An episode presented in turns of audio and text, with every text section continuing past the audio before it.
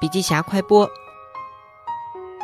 近日，凯洛格发布了最新版的企业大学白皮书。董事长王成提出，一个企业要想长寿，需要同时管理好三个业务，那就是核心业务、发展业务以及新兴业务。也就是我们常说的，任何企业你要吃着碗里的，同时还要炒着锅里的，更重要的还得有能种到地里的。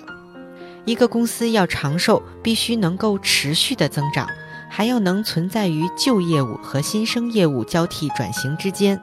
很多企业没有完成华丽转身，而栽了失败的跟头。比如柯达的核心业务是卖胶卷，但没有新兴的业务，造成了它的失败。又比如最近很火的乐视，它没有太多新兴的业务，有不错的发展业务，但是没有核心的业务。这是我们所说的故事型企业，未来很有可能成为空中楼阁，也可能会成为资本上的烟花故事。凯洛格合伙人罗波提出了新型人才的四个标准，以及把人才管理机制总结为 STAR 模式